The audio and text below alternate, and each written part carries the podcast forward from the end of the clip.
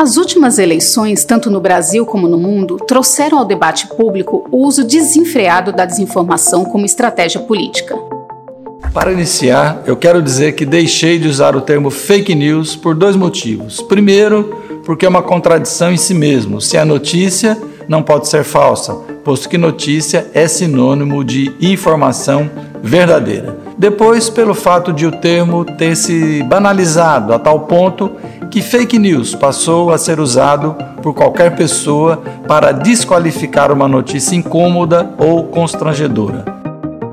As fake news são mentiras, que são produzidas propositadamente com o fim, com a finalidade de prejudicar algo ou de prejudicar alguém.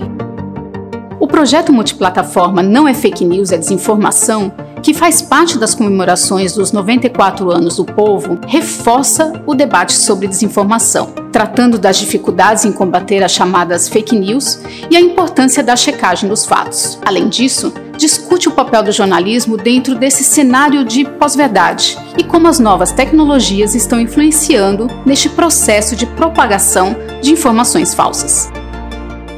Para saber mais sobre o assunto e acompanhar esse conteúdo em vídeo e na íntegra, acesse o Povo Mais, a plataforma multi-streaming do Povo. Lá você também encontra reportagens especiais, séries, documentários, cursos e livros. O link de acesso está na descrição desse episódio. Aproveita!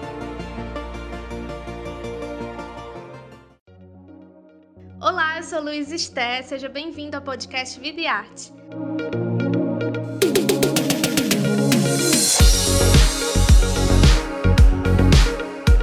Nessa nova temporada, a gente vai conversar com diversos artistas brasileiros.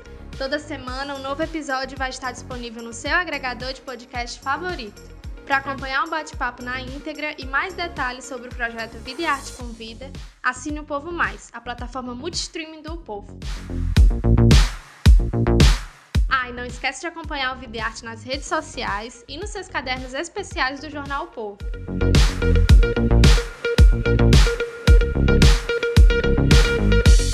E neste sexto episódio, o repórter Miguel Araújo conversa com Ana Canhas, a cantora e compositora, além de falar sobre o seu trabalho em tributo às canções do poeta cearense Belchior, repercute carreira, política, pandemia e também projetos futuros.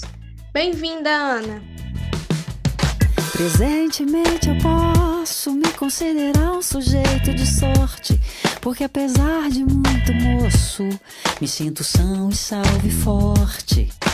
Tenho comigo pensado, Deus é brasileiro e anda do meu lado. Oi, Ana, seja muito bem-vinda ao Vida e Arte com Vida. É um prazer ter você por aqui. El, tudo bem? Prazer, pessoal aí que do Jornal o Povo. Obrigada por me receber aqui, é uma alegria. Para começar a nossa conversa, Ana, como é que se desenvolveu essa sua relação com a música do Belchior? O que é que mais chama a atenção na obra dele para você? Uh, Miguel, eu, é, eu confesso para você que eu conheci Belchior ainda na adolescência, né, como através das, das, das gravações da Elis Regina, assim. Uh, acho que como muita gente, né, além de mim. E eu era, eu tinha 10, 15 anos. Uh, o meu mergulho na obra do Belchior acontece de forma mais recente, de uns cinco anos para cá, Uh, eu participei de um projeto da, da Tassiana Barros e com a Karina Burr também, que é uma artista nordestina aí, e a gente fazia um tributo ao Belchior. Nesse projeto, eu cantava cinco músicas nesse show. Depois eu saí desse projeto, porque eu lancei meu disco autoral, o Todes, só que durante esses últimos quatro anos eu sempre cantei músicas do Belchior nos meus shows, né? Mesmo o show de repertório autoral, eu sempre incluía alucinação, é, velha roupa colorida, porque são músicas que, que trazem a temática, enfim, dessa dicotomia humana, político, existencial, assim, né? De alguma forma, uh, são músicas que atravessam esses lugares que são do alicerce humano, assim, né? Do, do que nos traduz. Então, quando, quando aconteceu a pandemia uh, e eu me vi colocada numa situação muito complicada, sem poder trabalhar, sem poder fazer show, a gente cogitou de fazer uma live pelo YouTube, aqui em casa mesmo. E na mesma semana, o Sesc tinha me procurado para fazer uma live autoral. E aí eu decidi que a live feita aqui em casa seria para homenagear um compositor ou uma compositora. E aí a minha escolha mais é, óbvia, assim, por conta de, de estar cantando as músicas dele, foi realmente o Belchior, assim. E por vários motivos, né, Miguel? Por, por conta disso que eu já falei, da, da do atravessamento da, da lírica, do lirismo, mas também pela atualidade das letras, né, das, das composições. São, são músicas que foram escritas há mais de quase, quase 50 anos, né? E se demonstram muito atuais, assim, frente a essa distopia que a gente vive, esse cenário pandêmico, desgoverno, enfim, tudo isso. E aí é, fui, fui, surpreendida assim pelo, pelo carinho do público, né? Pela, pelo alcance da live. A gente teve meio milhão de views no YouTube, que foi bastante um número grande, assim. Eu não imaginava, não esperava isso. E também recebi um pedido assim dessas pessoas para gravar esse disco. E eu não cogitava fazer esse disco nesse momento, nem nada disso, mas eu tive um retorno tão tão bonito e tão e tão positivo assim no sentido de que como eu comecei é, intérprete, né? Eu comecei cantando nos bares. Eu sabia que em algum momento da minha carreira eu precisaria assim me reconectar com com esse lado meu, né? E aí uh, achei que foi uma voz do universo, assim, meio falando para mim que que a hora tinha chegado e que o compositor era esse, porque até então ainda pensava em fazer um disco para homenagear o Cazuza ou a Rita Lee, que são compositores que eu gosto muito também. Mas também achei que que era era o que tinha que fazer, assim, o meu coração falou que que e, e aí eu tenho uma paixão muito grande assim pela não só pela obra, sabe, Miguel, mas pela pessoa também. Ele se demonstra uma pessoa sempre muito culta, né, um erudito que fala cinco línguas. E ele tinha até o objetivo de traduzir Dante Alighieri é, para o português. É uma pessoa sempre muito simples, assim, muito acessível, muito doce, né? E é muito louco isso, porque o inconsciente coletivo, a ideia que o Belchior permeia no, no inconsciente coletivo é de um é de um outsider, é de um revolucionário, é de um cara da contracultura. Mas toda a pesquisa vasta que eu fiz sobre ele demonstra que ele era uma pessoa muito doce, assim, muito tranquila, aparentemente é, muito equilibrado, assim, é, pelo menos pra, quando ele dá as entrevistas. E aí eu tive contato com muita gente que conviveu com ele, que me contou as mesmas histórias, assim, gente que gente que abrigou ele na, na, na sua, em suas próprias casas, né, no período do alto exílio, dos últimos dez anos, enfim, é uma figura que eu tenho uma paixão, assim, é um pouco vida e obra, assim, sabe? Eu acho ele é, uma, um, muito interessante, assim, muito... Quanto mais a gente jogar luz sobre a obra dele, melhor, né? Não só eu como intérprete, mas tem outros intérpretes que também cantam ele, é, livros, séries, filmes, documentários, enfim, acho que tudo é válido quando se trata do Belchior e da, da imensidão da sua, da sua obra, né? Muito bacana. E você mencionou, Ana, é, justamente seu início na trajetória como cantora, que foi justamente começou sendo intérprete. E esse foi o seu primeiro disco totalmente como intérprete, logo com músicas do Belchior. Como é que foi para você essa experiência de atuar somente como intérprete nesse trabalho? E qual foi a música que você mais curtiu gravar? Olha, assim, é muito louco isso, porque o Belchior é um cara muito difícil de ser interpretado, sabe? É, por conta dessa densidade, assim, poética. É, e também tem uma questão, Miguel, que é a própria questão da letra, né? O Belchior, ele se considerava mais um escritor do que um cantor, sabe? E ele começa a cantar porque ele sentia a necessidade de trazer a idiosincrasia própria dele para as próprias canções, né? Porque no começo ele começa a compor para outras, outras pessoas é, cantarem e tal.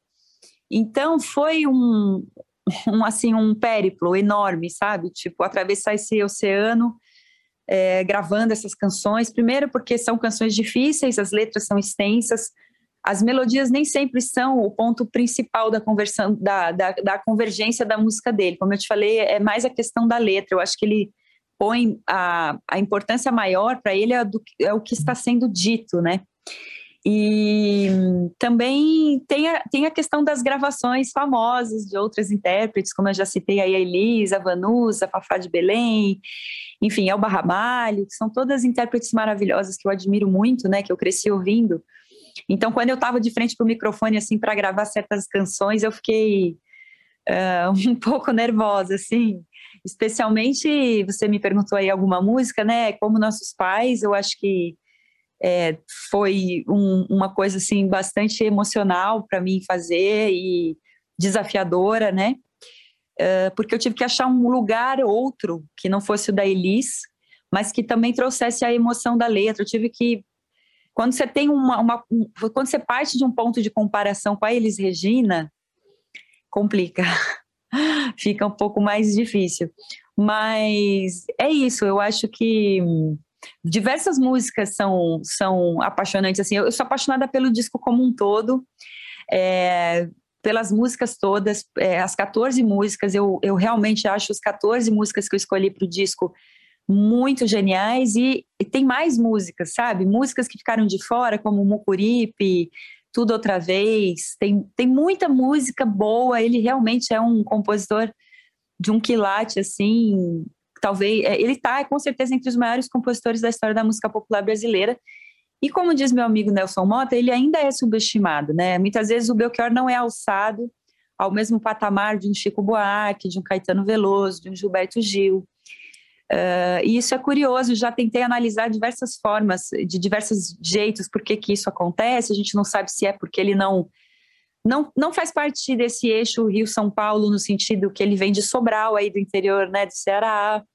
Enfim, muitas questões né, que, que a gente não entende, mas se você analisar pela obra, pelo, pela capacidade poética das canções em si e pela própria performance dele enquanto artista, eu acho que ele tá para para aí com todas essas pessoas que eu citei, né? E falando agora, Ana, um pouco sobre a sua carreira, além de cantar, você também compõe. O que é que você busca trazer em suas composições? Há uma temática definida ou depende de cada momento?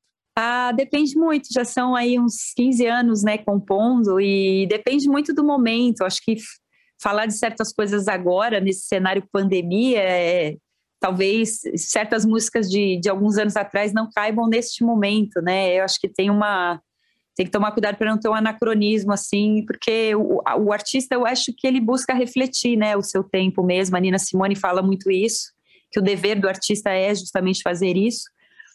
Então, acho que eu que tenho muitas canções de amor sobre esse tema, né, das relações, talvez se eu fosse fazer um disco nesse momento, eu não falaria tanto sobre amor, sobre relações, assim, saca? Tipo, porque tem muita coisa para a gente refletir sobre o coletivo nesse momento, né? Sobre a questão social, sobre os ensinamentos que todas, todas essas dores podem trazer para nós, como, por exemplo, é, ter muito cuidado com o próprio voto, né? Escolher bem o seu governante, entendendo que isso vai implicar na nossa vida como um todo, né? E que não é uma coisa distanciada da sua própria realidade, enfim. Eu acho que se eu estivesse compondo, acho que até por isso eu também escolhi o Belchior nesse momento, sabe? Porque para mim é, é, o compositor assim mais atual. Acho que as, as, letras dele conversam demais com o que a gente está vivendo e, e, e, de uma forma tem umas tem, às vezes tem um recorte nonsense as canções. Por exemplo, ano passado eu morri, mas esse ano eu não morro que é, que é de um cordelista aí nordestino, que eu sei que ele é, não parafraseou, mas que ele utilizou como referência, como homenagem. Eu, agora estou me esquecendo o nome do, do repentista e do, e do, e do Cordel, né, que escreveu essa frase. Mas tem esses recortes meio nonsenses, mas que num, num cenário como agora fazem muito sentido, né? Com certeza. E para coroar seu trabalho em diversas frentes, veio a indicação ao Grammy Latino em 2019 com o disco Todes, na categoria Melhor Álbum Pop Contemporâneo de Português. Como é que foi essa experiência para você? Como é que você se sentiu ao receber essa indicação? Ah, foi muito gratificante, né? Porque eu, como artista independente, mulher, no meio da música, que ainda é um meio machista, uh, é, e eu produ foi, o meu, foi o meu primeiro disco que eu mesma produzi, que eu pensei nos arranjos, que eu compus as músicas, que eu toquei diversos instrumentos, né? Então, foi muito, fiquei muito feliz assim com esse reconhecimento da academia porque eu tenho uma trajetória com algumas gravadoras e sempre trabalhei com produtores homens e sempre respeitei muito a opinião deles, muitas vezes até conflitada de eu não estar tá absolutamente satisfeita assim com o trabalho, mas eu confiar na palavra deles de que ah, esse cara sabe o que ele está fazendo, ele é um produtor experiente, né? Trabalhei com o Mário Caldato, Liminha, diversos diversos produtores muito experientes e quando eu resolvi bater asas num voo solo assim, que eu saí das gravadoras, resolvi bancar meu projeto, abrir minha gravadora, meu selo. Então, quando vem essa indicação do Grammy, é, foi uma surpresa muito grande, mas foi um chancelamento assim no sentido de que é um caminho muito válido, sabe? Você buscar sua própria voz e não ficar na dependência de uma opinião externa, né? E aí o disco do Belchior, ele também vem nesse fluxo de eu estar tá pensando a direção artística do disco, produzindo o disco também, pensando os arranjos, é, pedindo para os músicos tocarem da forma que eu desejo, né? Tipo, toque, toque desse jeito, por favor, porque, enfim, como a lírica belchiorana é muito complexa, há que se ter muito cuidado, sim, com os arranjos, com tudo, para que a letra, para que, a, que, que tudo chegue, né, nas pessoas de forma que tem que chegar, né? Então, a indicação do Grammy foi legal, assim, para eu me sentir mais segura que esse é o caminho ideal nesse momento para mim, é produzir meus próprios discos. Muito bacana. E como eu falei no começo da nossa conversa, quando eu estava te apresentando, né, para o público, é, você disse que você é formada eu disse, no caso, que você é formada em, em, artes cênicas e apesar de não ter seguido com a carreira de atriz, você traz em suas músicas traços ou conhecimentos dessa sua formação? Como é isso? Rapaz, eu tenho, tanta, eu tenho tanto respeito pela profissão que eu, eu jamais diria que eu sou atriz, saca? Porque eu fui. É, eu gosto sim das, de cinema pra caramba, né? Cinema europeu. Eu gosto da Liv Ullmann, gosto da Ana Maiani, gosto da Meryl Streep, enfim, eu sou muito fã e eu levo muito a sério esse ofício, né? Então, acho que o meu lugar mesmo é o da música. Mas é curioso, porque eu fui estudar artes cênicas na USP com a intenção de me tornar professora. Eu não queria ser atriz, né? As pessoas têm essa, essa informação de que eu estudei na USP e tal, e que eu gostaria de ser atriz, mas eu não tenho esse ensejo, assim, frustrado. É, eu queria ser professora, trabalhar com crianças e ensinar arte, assim. Eu fiz, a, eu fiz a licenciatura com habilitação em artes cênicas, mas eu fiz a licenciatura, tanto que eu fiz muitas matérias na pedagogia, né?